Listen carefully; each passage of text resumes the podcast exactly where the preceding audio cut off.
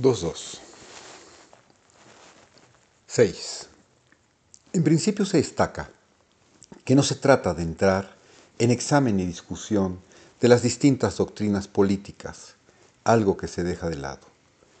Ya sea que se profesen ideas capitalistas o comunistas, progresistas u oscurantistas, el hecho brutal que domina toda la situación es que el progreso de la técnica ha sacado a los pueblos de su descansado aislamiento de otros tiempos, encerrados en un mundo cuyos límites se han encogido bruscamente y ahora se encuentran brusca y mecánicamente conducidos a la unidad. Este hecho nuevo, inesperado y todavía mal comprendido, produce para los pueblos y los estados nuevas exigencias. Reclama del hombre bajo amenaza de un cataclisma, una urgente y radical rejerarquización de los valores, especialmente el abandono de posiciones vetustas, de venidas indefendibles, así como de métodos inoperantes. Desde este punto de vista, marxismo y capitalismo ya pertenecen a la historia pues el progreso de la técnica ha realizado una unidad que exige la adopción de formas nuevas de coexistencia entre los pueblos y los estados. Y aquí volvemos por la fuerza de las cosas a la analogía ya evocada, a propósito del pasaje del feudalismo al régimen nacional del Estado moderno. Hay que recordar una vez más que el Estado feudal deja de existir porque la conciencia nacional lo eleva sobre la conciencia provincial, sin de todas maneras abolir a ésta.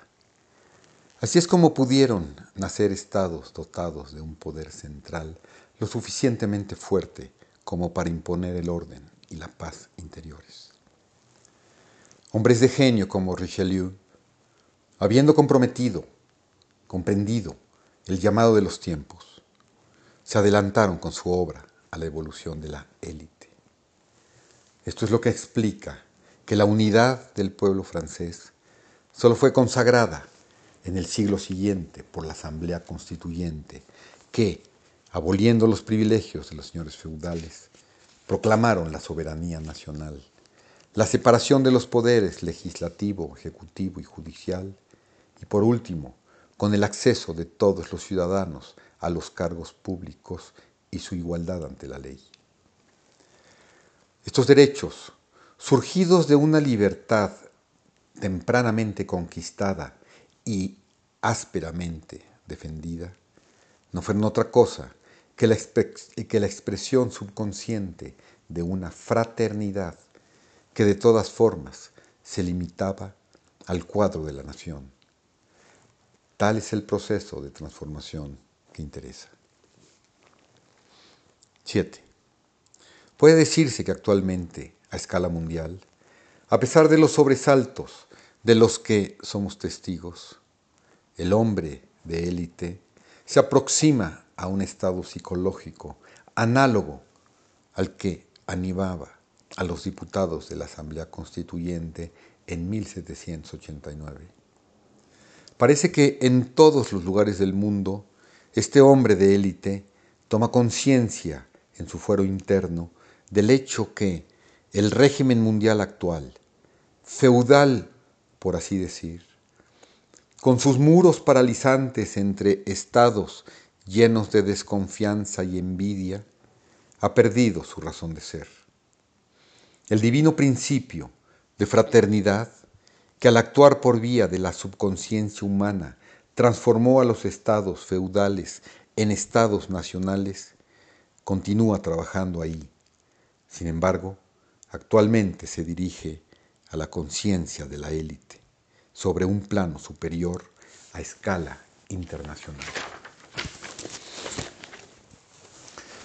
De todas formas, la ONU todavía no representa a un órgano capaz de expresar fielmente este principio. En efecto, si por una parte se tienen en cuenta las grandes transformaciones que se operan en la coyuntura mundial y por la otra la debilidad de las transformaciones que son consideradas ahí y que responden al orden jurídico internacional, no puede dejarse de constatar entre, por un lado, la estructura de las obras de la ONU y por el otro, los hechos y la marcha de los tiempos. Una destacada discordancia de la cual los no muy lejanos acontecimientos han aportado, por otra parte, un testimonio convincente. Porque las Naciones Unidas no solo deberían curar las plagas, sino también prevenir efectivamente los derramamientos de sangre. La debilidad de la organización es la consecuencia directa de una contradicción interna admitida desde la base. Y se deduce del hecho que, si bien la Carta ha sido proclamada en nombre de los pueblos, la realización de las intenciones enunciadas ahí ha sido confiada a los gobiernos, lo que no es lo mismo en escala limitada. La población de los estados multinacionales presenta una analogía con la población del globo tomada en su conjunto y la historia de estos estados nos aporta ejemplos sugestivos. En primer lugar, nos muestra que la aplicación del principio del federalismo puede dar, y lo da de hecho, resultados positivos. Inversamente, el principio negativo, que estaba vigente en la antigua Polonia con el liberum veto, liberum veto, expresión en latín para libre veto, fue un mecanismo del tipo parlamentario en el reino de Polonia, Lituania, creado en la época de la libertad dorada de dicho Estado, en vigor desde 1573 hasta la extinción de Polonia, Lituania, en 1795 como resultado de las particiones de Polonia. El Liberum Veto consistía en una modalidad de votación donde cualquier miembro del Sejm, Parlamento de la aristocracia de Polonia, Lituania, podía oponerse a una decisión de la Asamblea y vetar la aplicación de tal decisión o suspender las deliberaciones declarando en alta voz la expresión polaca te postalawon, traducible por no lo permito. Por lo cual, un solo voto discordante bastaba para suspender la sesión o dejar sin efecto un acuerdo. Este exigía, en la práctica, que las decisiones del Sejm fueran unánimes y el veto podía pronunciarse al presentar mociones al momento de votar estas o inclusive una vez aprobadas ya las mociones. Y el derecho constitucional de desencadenar la guerra civil en ciertas condiciones conduce a la ruina del Estado. Se podría con todo derecho comparar tal régimen nacional de carácter anárquico con el orden jurídico internacional de los siglos pasados, que reconocía plenamente el derecho de conquista. Orden en principio anárquico, fundamentado en el equilibrio de fuerzas opuestas preparadas en todo momento para entrar en acción, frágil por naturaleza y que en suma no era más que el derecho del más fuerte. Sin embargo, el nuevo orden jurídico internacional, surgido de la Carta de las Naciones Unidas, todavía está en estado embrionario y falto de eficacia. Esto hace que siempre se tienda a buscar la solución del problema.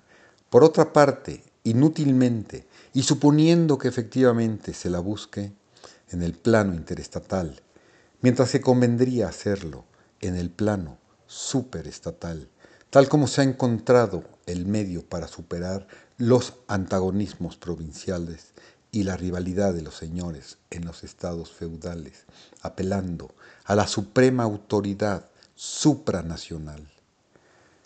Si se compara la humanidad en su conjunto con la población del Estado, guardando el individuo su lugar en los dos casos, se deberá reconocer que los actuales estados son, respetando toda proporción, análogos a escala del globo a los feudos de la Edad Media.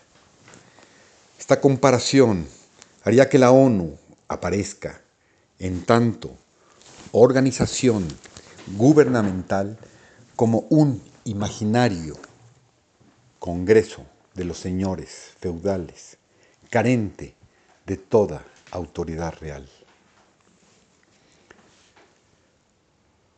La navidad de la idea de aplicar actualmente el principio imperialista para unificar a la humanidad, independientemente de la infaltable creación de la Polizei über Stadt, las fuerzas policiales de Alemania, Polizei, se dividen entre los diferentes niveles del federalismo, el nivel federal, Bund, nivel estatal, Land, y el nivel local, Kommunen.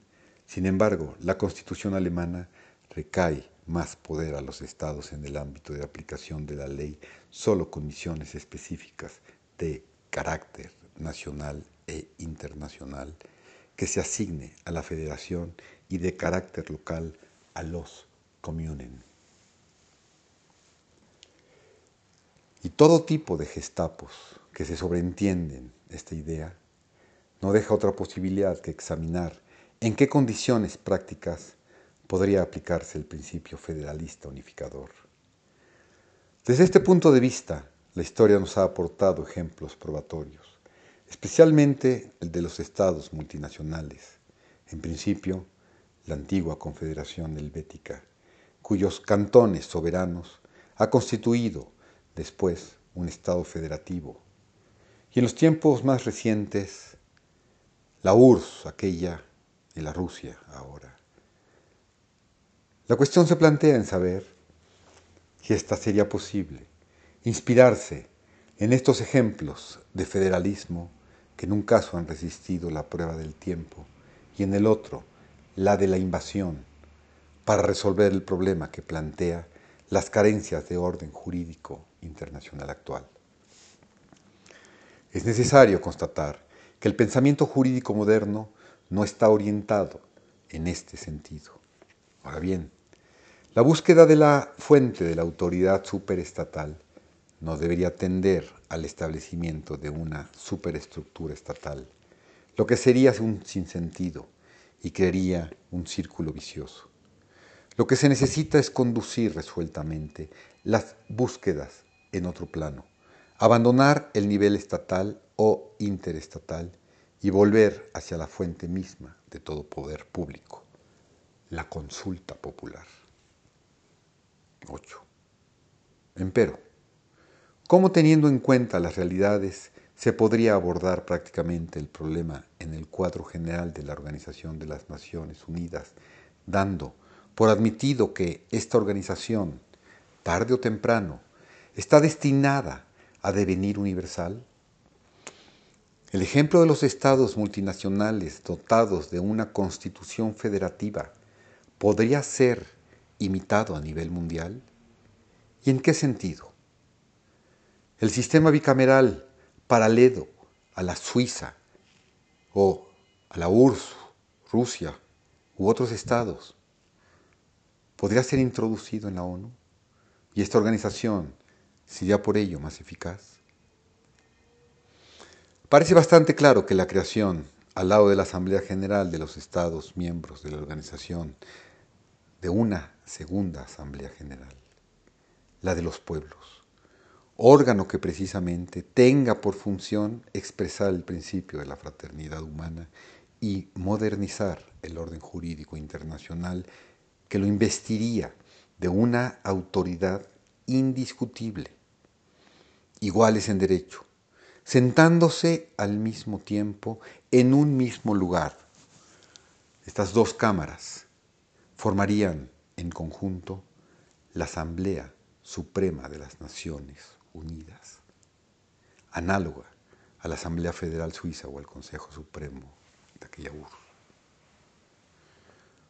Y esto mismo sería aplicable a los estados para que los pueblos estén representados en sus propios país a través de una asamblea o cámara.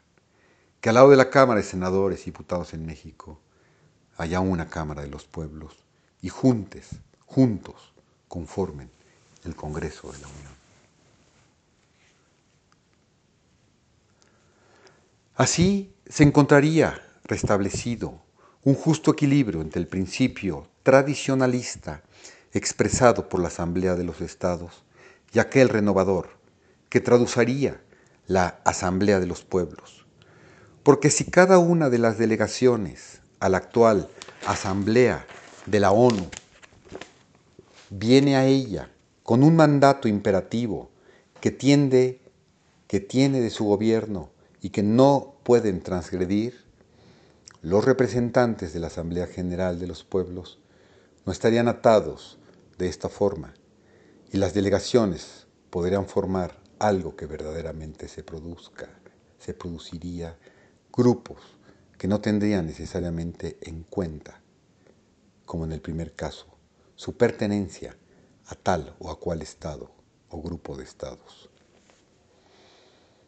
Una asamblea de este tipo sería entonces, en el plano internacional, un verdadero órgano de expresión de la opinión pública mundial y del principio de la fraternidad humana. Según esta idea de la modernización de la Organización de las Naciones Unidas, cada una de las dos asambleas, tomadas aisladamente, no podría ser, como es el caso actualmente, más que recomendaciones. En cambio, su voto en sesión común como Suprema Asamblea de las Naciones Unidas tendría naturalmente un carácter imperativo. Es evidente que los diferentes estados no desaparecerán todos de golpe. Por lo tanto, será necesario que el tiempo haga su obra. Se podría comenzar por reunir en la Asamblea de los Pueblos delegaciones parlamentarias y casi insensiblemente se, llegaría a las elecciones directas y a la representación proporcional. Lo esencial sería, sin embargo, que la estructura de la organización se armonizara desde entonces con el pulso de la nueva vida política y social caracterizada por una siempre mayor interpenetración de los asuntos interestatales e intraestatales y que se acompañen con una creciente influencia de los factores económicos y sociales en los problemas propiamente políticos, así como, en forma general, con un entrelazamiento progresivo de los factores e influencias, cuyo conjunto constituye la vida pública moderna, tanto nacional como internacional. Tal conjunto reclama una libertad real, no más condicionada o dirigida, sino fundamentada en el principio de la fraternidad y expandiéndose en un clima de igualdad efectiva.